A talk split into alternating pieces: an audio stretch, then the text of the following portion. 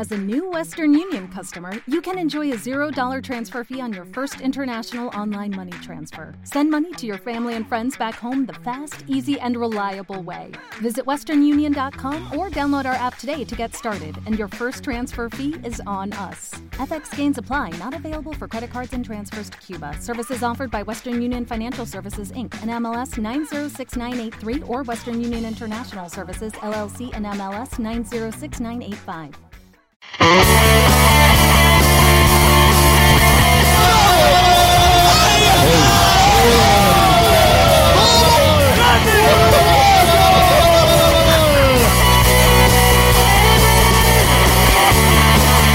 La voz colchonera. Con Borja Corchado. Podcast dedicado a uno de los clubes más importantes del fútbol español, el Atlético de Madrid. Yo me voy al Manzanares, al estadio Vicente Calderón,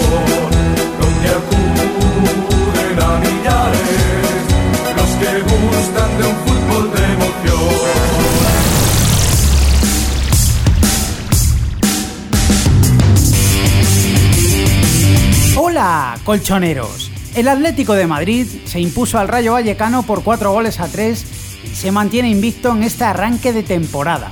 En un duelo raro, raro, raro, de luces y sombras, los pupilos de Simeone sumaron su segunda victoria consecutiva en Liga, la tercera si se tiene en cuenta la final de la Supercopa de Europa en Mónaco.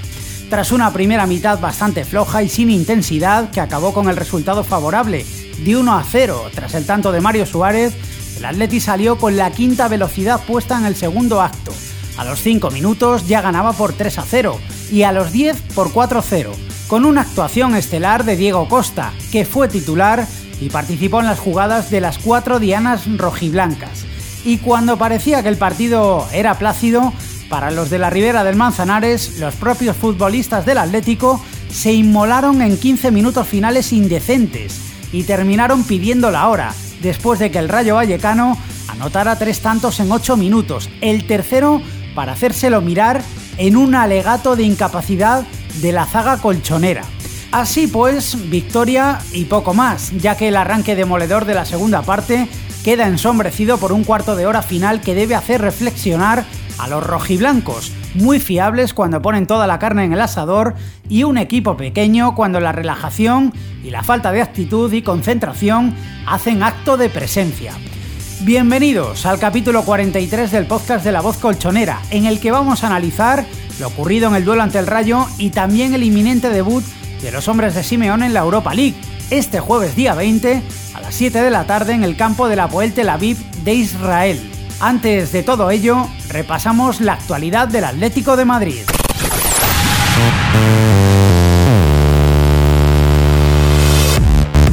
El conjunto colchonero doblegó al Rayo Vallecano por 4 goles a 3 en un duelo muy cómodo durante los primeros 75 minutos, que los rojiblancos se complicaron en los 15 finales al encajar 3 goles que hicieron peligrar el 4-0 del que disfrutaron en el tramo inicial del segundo acto. Con estos tres puntos el Atleti se sitúa quinto en la tabla, con un partido menos. Escuchamos las declaraciones de Simeone, Coque, Mario Suárez y Diego Costa al término del encuentro. Partido importante, bien jugado hasta el minuto 70, con una gran intensidad, agresividad, comprendiendo dónde podíamos lastimar al rayo. Hasta el minuto 70, 70 y pico el equipo estuvo en un partido muy bueno y en el final de a poco se fueron metiendo en el partido. Seguramente considero de que me apresuré en los cambios y eso generó que el equipo obviamente lo resienta en el juego. La verdad es que hasta el minuto 75 un partido redondo, ¿no? Porque nos hemos puesto con 4-0, pero bueno, los últimos 15 minutos han sido para olvidar y, y, aprender los fallos que hemos hecho para que no nos vuelvan a pasar en, en el futuro. Ha sido un muy buen partido nuestro, pero, pero, sí que es cierto que al final esos tres goles pues de, desmaquillan un poco el, el, partido y bueno, pues nos sirve para, para mejorar, para aprender y, y, ya corregiremos los errores y, y bueno, esperemos que, que, no se vuelva a repetir, pero hay que quedarse con lo positivo que hemos ganado y, y seguimos una buena racha. 17 minutos loco, ¿no? Creo que no puede pasar porque nosotros teníamos un partido hecho y por un despiste otro podemos empatar un partido que estaba completamente ganado. El Atlético de Madrid iniciará este jueves día 20 la defensa del título de la Europa League ante la Poel Tel Aviv a partir de las 7 de la tarde. Diego Pablo Simeone analiza de la siguiente manera el debut en Israel. Siempre que el Atlético de Madrid se presenta, tenemos la intención y el compromiso de ser competitivos y inicia una nueva Europa League y bueno, iremos obviamente a Israel con toda la ilusión y pensando en hacer lo mejor posible. Tres días más tarde, el domingo 23, el equipo rojiblanco recibe al Valladolid a partir de las 6 de la tarde en partido correspondiente a la quinta jornada liguera. ¿Quieres ponerte en contacto con el podcast de la voz colchonera y no sabes cómo? Coge papel y boli. Contestador. 668-890-455. Twitter. Arroba la voz colchonera. Correo electrónico. Info arroba.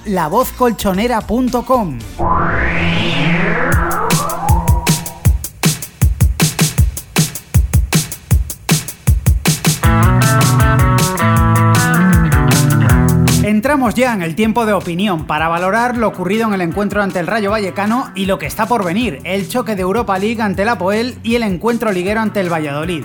Hoy contamos con la presencia de Javier Fernández Borrell, periodista del diario Marca. Muy buenas, Javi. Hola, Borja, buenos días. Bueno, pues eh, supongo que tienes la misma sensación que puedo tener yo o la mayoría de aficionados del Atlético de Madrid, el partido ante el Rayo.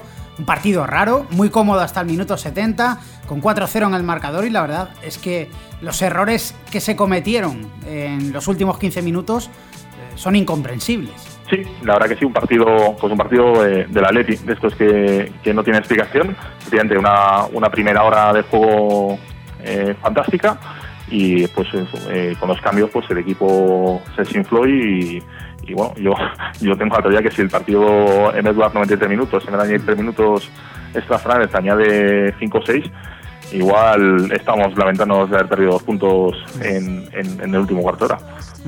Sí, desde luego está claro que esos 15 minutos emborronan el trabajo hecho en el resto del encuentro y sobre todo parece un contraste tremendo, ¿no? Con los primeros 10 minutos de la segunda mitad.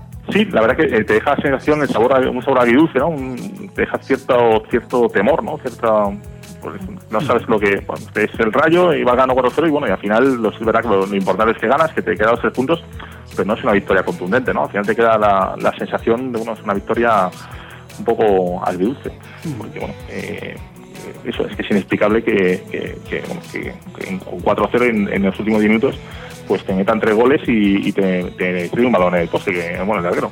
Que si llega a entrar, pues estamos hablando de otra cosa. Y bueno, los tres goles que más llegan en, en tres fallos clamorosos. De, bueno, primero uno de Godín, otro de Miranda y el tercero que, que resumen no, pues eso, ¿no? No, las cosas que, que suceden en, en este club. Que, que- que uno no acepta despejar, Felipe no acepta despejar, eh, Godín tampoco y al final pues un gol. Pero no importa eso, ¿no? No, La lectura es que los tres puntos se quedan en casa, que, que hemos firmado el mejor arranque en Liga desde la temporada 2004-2005, si no recuerdo mal, que creo que se ganó al, al Málaga y al Albacete y se empató contra el Barça. Y bueno, que, que también es, es para, también es- no sé si yo lo, lo comentaba la semana pasada en, en las redes sociales, que no sé si será todo es para, para reír o para llorar, ¿no? Porque que el Atleti que, que siempre aspira o, debería aspirar a estar entre los primeros, que lleve eh, ocho años sin, sumar siete puntos en, tres, en tres primeras jornadas, es, es más, para llorar, ¿no? Pero bueno, vamos a sacarnos ahora con la alegría de, de haber sumado siete puntos en, de nueve posibles, que nos queda un partido, el partido plazo contra y que si lo ganamos, pues que nos metemos ahí en, en la zona Champions, o sea, estamos quintos, pero bueno, con un partido menos. Bueno, vamos a analizar por partes el, encuentro ante el Rayo. Eh, vamos con la primera parte, una primera parte bastante pobre de fútbol. El Atlético se mostró serio en defensa, pero con muchos problemas en la creación de juego. Yo, por ejemplo, vi que, que un abuso eh, absoluto de, los lanzamientos de balones largos, sobre todo de, de los centrales, de Miranda y de, y de Godín. Prácticamente podemos decir, Javi, que el gol de Mario Suárez fue lo único salvable de esos primeros 45 minutos. Sí, sí, no, no, quizás estamos mal acostumbrados, ¿no? Después de la exhibición ante, ante el Chelsea en, la, en la Supercopa de Europa. Y bueno, y, y digo que, que cuando vino cuando vino hace dos semanas, bueno, ya tres semanas a, a Vicente Calderón era una caricatura de equipo, pues por todos los problemas que tenía con, con Fernando Llorente y Javi Martínez, y que se habla más de lo, bueno, y se sigue hablando de hecho ahora más de lo extradeportivo que de lo deportivo, eh, pues quizás estamos mal acostumbrados, ¿no? Pero, pero sí verdad que, que la primera parte no dejó, no, no fue para, para enmarcar.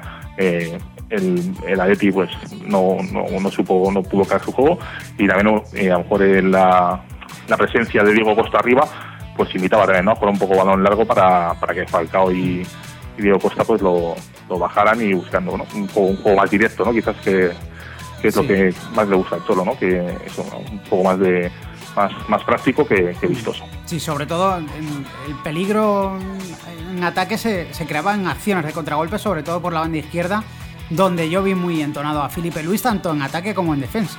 Sí, eh, la verdad que, el, que bueno, tanto Felipe en la banda izquierda, tanto, tanto Felipe como Arda, eh, hicieron bien. Eh, Felipe quizás un poquito más flojo en defensa en esos últimos esos últimos 15 minutos fatídicos, que bueno, eh, en la jugada del tercer gol es, es uno que más hace despejar y, y creo que en el, el primero, que es el que llega desde la banda derecha, el centro de la banda derecha, bueno, ahora mismo tengo un jaleo un poco mental, eh, era su banda, bueno, pero sí, en ataque estuvo, estuvo bien y Arda, pues otra vez volvió a ser volvió a ser el mejor, ¿no? Eh, eh, desbordó, se fue y, y tuvo el premio de gol. Aunque bueno, yo también destacaría la, la labor de Diego Costa, ¿no? Que para mí fue, si no mejor a lo mejor en cuanto a juego, que fue mejorar, ¿no? El más vistoso, pero eh, sí, Diego Costa fue decisivo, ¿no? Dio los dos primeros pases de gol, en el tercero participó también, eh, dando balón a Juan Fran para que este se lo, se lo diera a Arda y en el cuarto pues sacó un penalti de, de la nada, porque, ¿no? porque, porque es un tío penalti que, que te pitan en contra y te, y, y te agarras un mosqueo considerable, porque efectivamente yo creo que, que hay un piscinazo, te pisa un poquito, pero no, yo creo que, que el brasileño pone mucho de su parte. Eh, es cierto que Diego Costa era un jugador que todos los atléticos eh, esperábamos eh, verle, pues sobre todo con, teníamos bastante expectación, ¿no? Por, ver a, este jugador que, que siempre ha demostrado que, mm, que tiene mucha calidad, pero no terminaba de, arrancar en el Atlético. Y desde luego ante el Rayo hizo un partido pues, fantástico. Como decías tú, no participó, o sea, no marcó goles, que a lo mejor es lo que se pudo echar en falta, pero sí estuvo muy activo, abriendo espacios para sus compañeros, sobre todo para Falcao. Y luego lo que, lo que comentas, eh, participó en los cuatro goles. Eso lo resume todo. Sí, yo me digo, Costa es un, es un jugador que, que a mí me gusta mucho, ¿no? O sea, a lo mejor no es para ser titular indiscutible en ti, pero sí es un jugador que, bueno, que pues como ayer, ¿no? Que, que tampoco, que, que te puede dar, que te puede dar muchas, muchas opciones en ataque. Eh, tampoco lo veo de suplente fijo, ¿no? De- como primer recambio, pues si las cosas van mal. O sea, yo creo que, que, puede tener protagonismo y que debe tenerlo, ¿no? Es un, es, un futbolista grande, un delantero grande, que, te, que además que no da un balón por perdido, que, que, pelea, que a lo mejor sustituye eh, a lo mejor esa falta de calidad que puede tener con, con garra, con, con fuerza. Y bueno, y yo creo que es un, un futbolista que, que si las lesiones respetan y, y el Cholo le da un papel importante, puede, puede darnos eh, muchas alegrías, ¿no? como ya vio en la, la, la segunda mitad de temporada con, en la última temporada con Quique, cuando el famoso mosqueo que tenían entre Quique y Forán, que Diego tuvo, tuvo partidos y bueno, y, y, el, y, bueno, el brasileño lo hizo bien. Sí, sí. Pues a ver, a ver qué pasa, ¿no? A ver si, si, bueno, si, si no tiene problemas con las lesiones y, si- y yo creo que, que va a tener va a tener sus oportunidades porque bueno porque la, la plantilla es corta y bueno y ahora mismo pues eso tenemos eh, en el Vicente tenemos seis partidos en, en, en 20 días o sea que, que, que, ahora que seguro que, que si no es para descanso a Falcao pero a lo mejor para descanso a, Adrián. o a Arda o a Coque o a Adrián aunque también está Cebolla por ahí para entrar pero seguro que tiene que tiene minutos de brasileño. Bueno, pues esa primera parte terminaba con ese resultado de 1 a 0 y ninguno esperábamos el arranque espectacular del Atlético de Madrid en el segundo periodo. 10 minutos arrolladores que en teoría dejaban el partido sentenciado. En el minuto 5 el Atlético ya vencía por 3-0. En el minuto 10 llegaba el, el 4-0, ese penalti sobre Diego Costa que transformaba el Tigre Falcao. Mm, Yo creo que, que los 10 minutos o el, mejor tramo del partido sin duda del conjunto de Simeone. Sí, sí, la verdad que sí, que salió, salieron enchufados y bueno, se bueno, dio la sensación que se con la, con la idea de, de dejar finiquitado el encuentro cuanto antes, pues eso, ¿no? Para, para descansar y, y empezar a pensar en, en la Europa League, ¿no? El partido de- del jueves en Israel. Y, y así fue. Eh, pues eh, demostramos, volví a demostrar que, que arriba tenemos pura dinámica y bueno, y después ya, como os comenté antes, pues las cosas se torcieron con llegaron los cambios. eh, para mí, el Cholo, bueno, que él mismo lo dijo, se equivocó, pero bueno, eh, claro, nadie, nadie pensaba que, que de todas formas que nos iba a meter el Rayo tres goles en, en esos últimos minutos. Mm, de todos modos, eliminando esos 15 minutos de, zozobra y, mm, esa falta de actitud, de concentración de los jugadores del Atlético de Madrid, es algo habitual, ¿no, Javi? Últimamente, ver al Atlético de Madrid que, tiene los partidos muy cómodos y acaba encajando goles absurdos e innecesarios. Yo no sé cuál, puede ser la razón de, de que el equipo cuando tiene los partidos cerrados, en lugar de asegurarlos, y de mantener su portería cero, que también es importante terminar los partidos con la portería cero, pues es incapaz y acaba siempre encajando algún gol. Sí, la verdad que nos complicamos la vida nosotros, nosotros solos.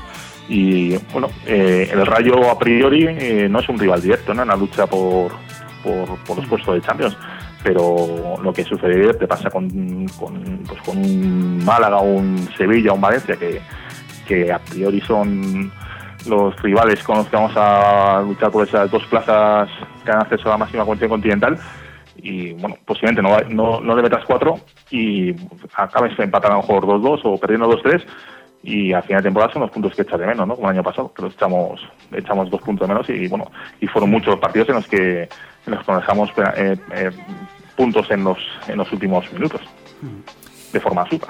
Y antes de terminar el análisis del partido ante el Rayo, quería apuntar, bueno, ese cuarto gol del Atlético de Madrid de penalti del Tigre Falcao, importante, que el colombiano se mantenga en racha, ¿no? Sí, sí, aunque sea de penalti, eh, injusto, pero bueno, lo importante es que eso, que, que Falcao siga eh, siga viendo puerta y que, siga ganando confianza, ¿no? Eh, al final ya son nueve, goles en, en, los últimos cinco partidos entre Atlético de Madrid y la selección colombiana. Y bueno y demuestra que está el tío está el tío enchufado no eh, los delanteros viven de, los goles y bueno eh, es clave la regularidad. Seguro que vendrá alguna mala racha este pues eh, tres cuatro partidos a lo mejor sin dar pero bueno mientras mientras dure pues a ser el ciclo de temporada que, que nosotros estamos acostumbrados últimamente a, a, ir de, de, menos a más a empezar a empezar mal y ya a mitad de temporada em, empezar a hablar de, de Champions de, de entrar a Europa, pues así conseguimos que este año al revés, ¿no? Empezar bien, eh, estar ahí arriba desde el principio y bueno, y seguro que es mucho más fácil de eh, alcanzar ese objetivo de, entrar en Champions. Bueno, como comentabas tú anteriormente, el próximo compromiso del Atlético de Madrid es este jueves 20 de septiembre en Israel ante la Poel Tel Aviv, en el debut del conjunto rojo y blanco en la defensa del título de la Europa League. Bueno, ¿cómo ves ese partido? Enseguida lo vamos a analizar con Yediel Ligero, con nuestro analista en fútbol internacional, para que nos aporte un poquito más de información del Apoel, del que yo creo que tanto tú como yo desconocemos qué jugadores lo, conforman y, quiénes son sus mayores peligros, ¿no? Pero... Sí, la verdad que no te, no te voy a engañar ni me voy a tirar el pistón, la verdad que no... Que, que, no que no que no que no, no, no conozco pero a priori sobre papel eh, el, el, Atlético debería sumar los, tres puntos. No, sé si cómodamente o, muy cómodamente, pero yo creo que no debería pasar problemas para, para ganar eso pues, con, cierta, con cierta facilidad. Y luego llega el, el, duelo ante el Valladolid en Liga, otra vez en casa, el domingo, día 23 a las 6 de la tarde. Como ya habías dicho anteriormente, es un rival asequible para que el Atlético asegure otros tres puntos y se consolide en la zona alta de la tabla, que es algo importante, ¿no? Y que, no ha conseguido casi nunca, es tener cierta regularidad y mantenerse en la, zona alta y coger un buen botín de puntos ante rivales de este tipo, ¿no? como el Valladolid o el Rayo Vallecano, que en teoría son inferiores al Atlético de Madrid. Sí, yo lo considero vital, porque al final, bueno, pues eh, todas las temporadas se, escapan puntos del Calderón y, y, al final son los puntos que echas, que echas en falta. Y sobre todo ante estos rivales que, bueno, el Valladolid yo creo que, va a ser muy parecido al Rayo, ¿no? Es dos equipos que cuyo objetivo es la permanencia pero que no por ello rehuyen de, intentar hacer su fútbol y de, hacer un fútbol valiente ¿no? y ofensivo. El Rayo ayer lo, bueno, eh, la verdad que, que, la primera hora, primera hora y cuarto no, no, no dio sensación de, hacer un fútbol eh, muy peligroso, pero bueno, eh, en el último cuarto de hora nos, metió miedo en el cuerpo. Y yo creo que el Valladolid va a ser similar, ¿no? La apuesta de Yuki pues, es eso, ¿no? jugar el balón, tocar el balón y intentar hacer, hacer su juego independientemente de quién sea el rival, sea un equipo que aspira a entrar en Champions y que haya ganado su Supercopa Europa o sea un rival que por la permanencia ¿no? de, la, de la liga de abajo. Eh, eh, pero hay que ganar, o sea, hay que ganar porque además eh, ¿no? ya te pones con, con 10 puntos, efectivamente haces del Calderón un fortín, eh, con tres partidos, tres victorias, y después tienes dos salidas consecutivas, la de la del partido de Betis aplazado y la de la de, la de Español. Que bueno, que ahí también habrá que, que pescar algo, pero claro, eh, para, para ir con tranquilidad, para afrontar con tranquilidad esos, esos dos, esas dos salidas, yo creo que es clave sumar los, tres puntos y bueno, y ya meterte ahí arriba en la, vamos a ir arriba en la pomada, a somos quintos con partido menos y bueno, eh, seguro que, que, el fin de semana que viene alguien pincha y te puedes meter ya en puesto de Champions con eso con, con, cuatro partidos y no con cinco como, como el resto de equipos liga. Bueno, pues ya veremos qué ocurre en el, en el resto, en esos encuentros ante la Poel y ante el Valladolid. Lo hablaremos en siguientes capítulos del podcast de La Voz Colchonera. Javier Fernández Borrell, como siempre, ha sido un placer y te esperamos muy pronto. Un abrazo. Muchas gracias a vosotros y bueno, un abrazo, un saludo a todos los, los oyentes de la voz colchonera y un, un abrazo para ti, Borja. ¿Quieres decir algo sobre el Atleti? El podcast de La Voz Colchonera te lo pone muy fácil. Llama a nuestro contestador 668890455. Nos interesa tu opinión. Porque el podcast de la voz colchonera apuesta por la participación de los aficionados, sin censuras ni condiciones, con la independencia que nos caracteriza. Recuerda 668-890-455.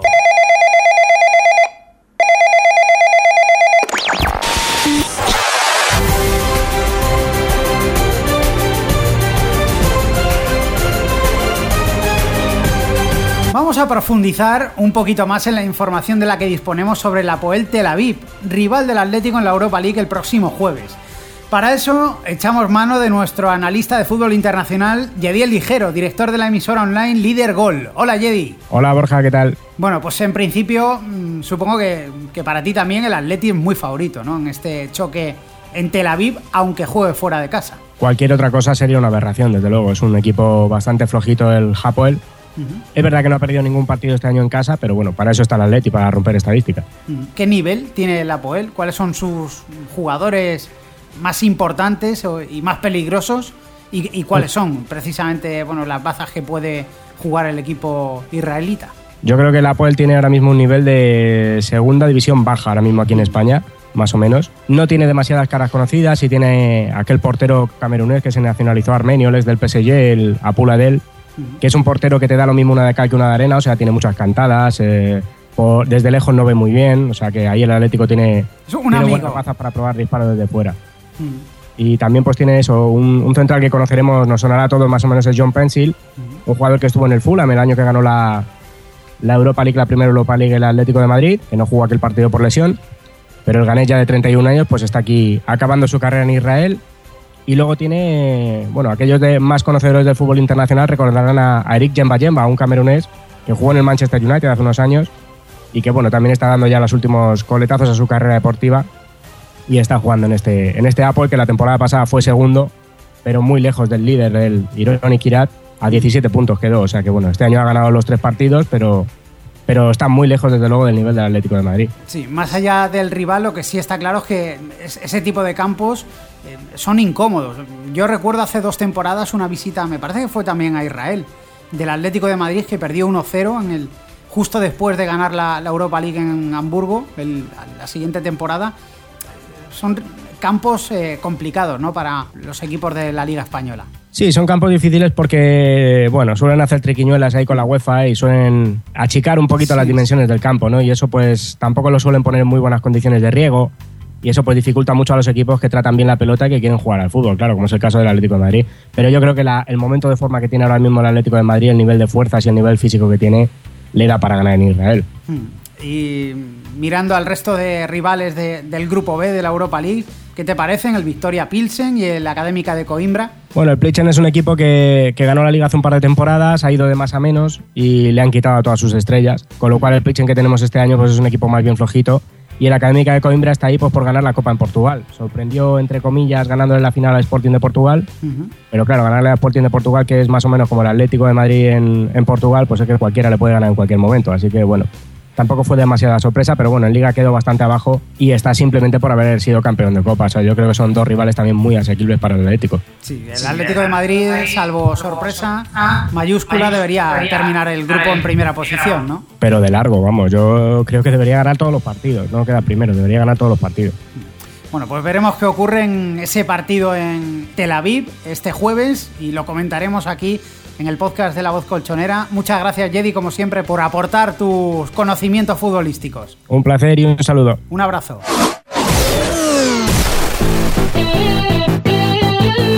Y hasta aquí ha llegado el capítulo 43 del podcast de La Voz Colchonera. Os esperamos este viernes 21 de septiembre con el análisis del choque de Europa League ante la Poel. No faltéis. Saludos y Aupa Atleti. La voz colchonera. Con Borja Corchado.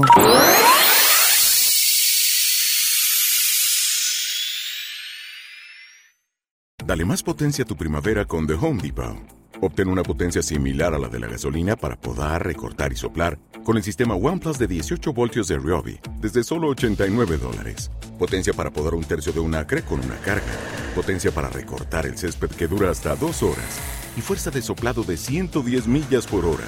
Todo con una batería intercambiable. Llévate el sistema inalámbrico OnePlus de 18 voltios de Ryobi. Solo en The Home Depot. Haces más. Logras más.